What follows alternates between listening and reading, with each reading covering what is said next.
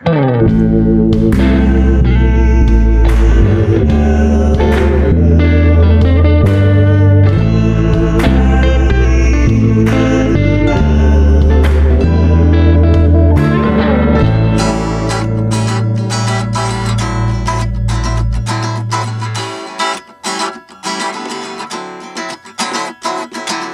E a galera do Twitter, Facebook e Instagram tá querendo cancelar. E a galera que te dito que tá certo que não tá, tá querendo cancelar. Hum, cultura do cancelamento. Isso é um assunto que não só vem sendo discutido muito ultimamente, como vem sendo praticado muito ultimamente. Ainda mais com essa história da Carol Conká no Big Brother, que ela vem sendo muito autoritária com os participantes, tem humilhado alguns participantes. E a gente cancela o que a gente acha que está errado. Isso faz com que nós estejamos certos? Bom, vamos debater um pouco sobre isso. Eu estava dando uma olhada e é a primeira vez, assim, na, no mundo moderno, que essa cultura do cancelamento foi debatida, foi feita uma reflexão mais profunda, foi em 2015, quando uma diretora de comunicação de uma multinacional de Nova York chamada Justine Seiko ia fazer uma viagem para a África. E aí ela fez um tweet de péssimo gosto. Ela falou assim: "Espero não pegar AIDS na África". E enquanto ela estava no avião indo para lá, ela foi cancelada. É, inclusive, enquanto ela estava no avião, existia até uma hashtag que falava Justin já pousou? E assim que o avião pousou, na sua vida tinha mudado. Ela perdeu o emprego, parentes falaram para ela que ela tinha manchado o nome da família e isso durou anos, essa lixação com ela. E aí o John Ronson, ele é um escritor e um jornalista escritor, ele fez um livro sobre essa história. Então foi aí que tem a primeira reflexão mais profunda sobre o cancelamento.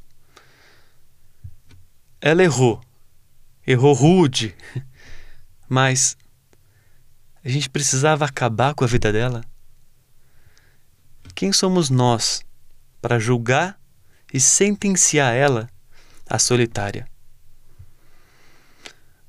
A gente se engana ao pensar que a gente está fazendo o bem condenando quem está errado.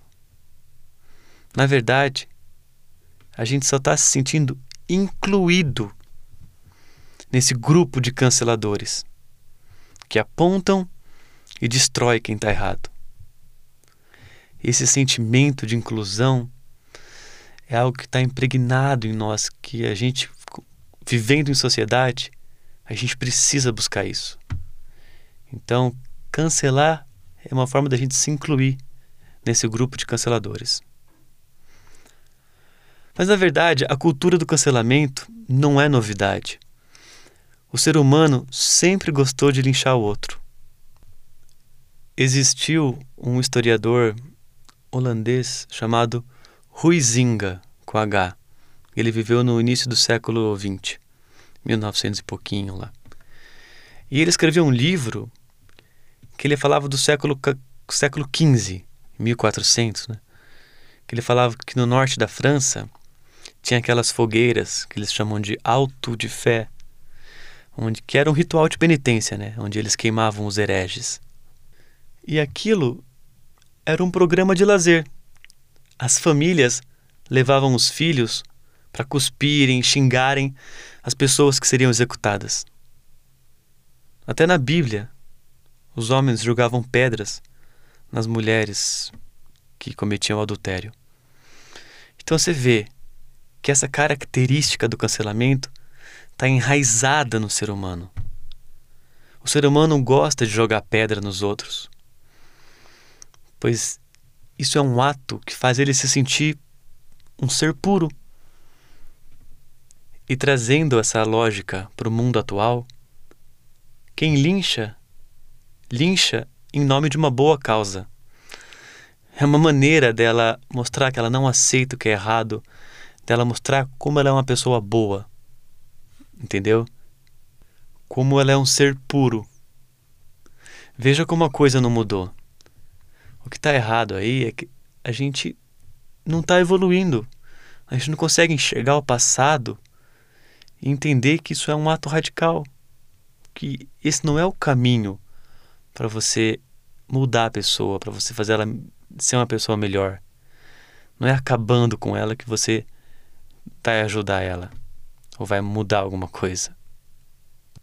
O psicanalista Christian Dunker, ele falou uma coisa muito legal.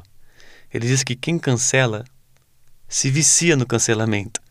Porque quanto mais você cancela, mais você engrandece o seu eu e diminui o seu mundo.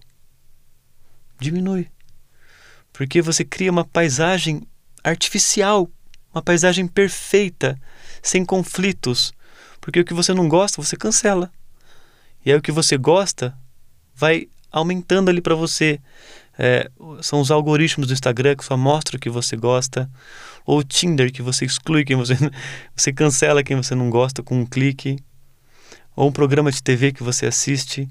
Então você vai excluindo o que você não gosta, que você julga que não é legal, e vai criando essa paisagem artificial com só as coisas que te dão prazer.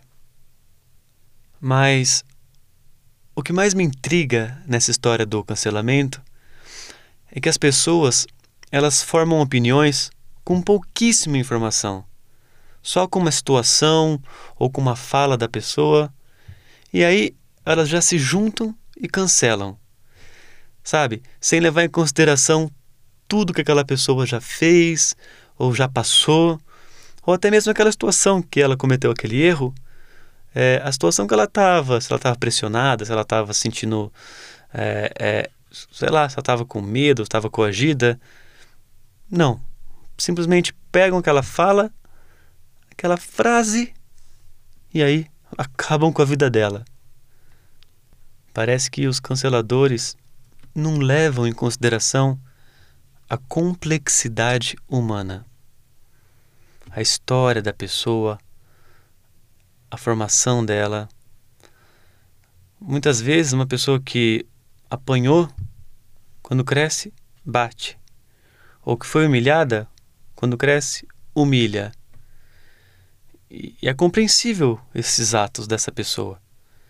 A gente não gosta, a gente não concorda, mas é compreensível. A Carol Conká, por exemplo, que a gente vem tanto falando dela,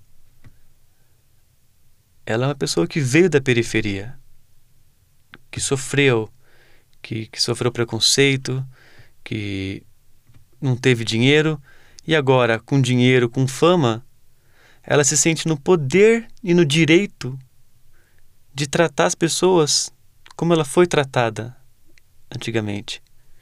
Ela está errada. Ela tem que aprender com o erro dela. Mas a gente não tem que acabar com a vida dela. Isso é uma atitude opressora. Na vida a gente pode errar. Todo mundo erra e vai errar alguma vez. Mas o importante é a gente aprender com o erro e ser muito melhor do que a gente foi antes. Agora, será que se a gente cancelar a pessoa, excluir ela, nós vamos dar essa chance dela poder aprender e melhorar? Mas já que a gente falou da Carol com K, vamos falar de Big Brother. Eu vejo esse programa como um jogo em que a gente ri e se diverte com a exclusão do outro. O objetivo ali é resistir à expulsão, é não ser expulso. E assim é o nosso entretenimento. Veja como não mudou muito. Assim é o nosso entretenimento. Assim é o nosso emprego onde a gente resiste à demissão. Assim é a nossa vida social, onde a gente resiste à exclusão. Mas, como no programa ali não tem nenhuma tortura física, né? a gente não vê violência, a gente não vê sangue, a gente não liga para tortura psicológica. A gente não liga até aparecer o exagero, que foi o caso da Carol. O exagero é simplesmente a revelação daquela verdade absurda, daquela verdade delirante. Por isso que a gente tem tanta dificuldade de reconhecer quem está com depressão, de entender e respeitar as doenças mentais, porque a gente só dá valor quando existe o exagero. E dessa maneira que a gente vai levando a vida, limitando o nosso mundo, cancelando quem a gente não aceita, criando barreiras, nos limitando, onde o nosso entretenimento é resistir à expulsão. Como eu falei do emprego, a gente resiste à demissão, a gente não busca é, é crescer, ter prazer, não. Vamos resistir, só para não ser expulso, só para não ser demitido, ganhar meu dinheirinho. Ou na vida social, onde a gente resiste à exclusão. É isso, é assim que nós vamos levando a nossa vida. E isso tem um impacto muito grande na nossa expressividade. As pessoas seguem um padrão. Fazem vídeo no YouTube de tal coisa que ela gosta, mas aquilo não gera views. Mas, se ela fazer um vídeo falando de algo, de algo que está em alta, surfando na onda, aquilo gera views. Então ela passa a fazer vídeo só sobre aquilo. Fotos normais no Instagram, por exemplo, não dão like. Agora, fotos sem roupa dão. Dancinha sensual no TikTok? Dá. E aí, a gente passa a ser tão parecido. A gente passa a ser parecido porque a gente mede a nossa felicidade, a nossa satisfação pessoal no número de curtidas, likes e seguidores. O cancelamento é uma ação coletiva de disseminadores do ódio. Quem erra merece perdão para poder aprender com o erro e melhorar. Quem comete um crime deve ser penalizado de acordo com a lei.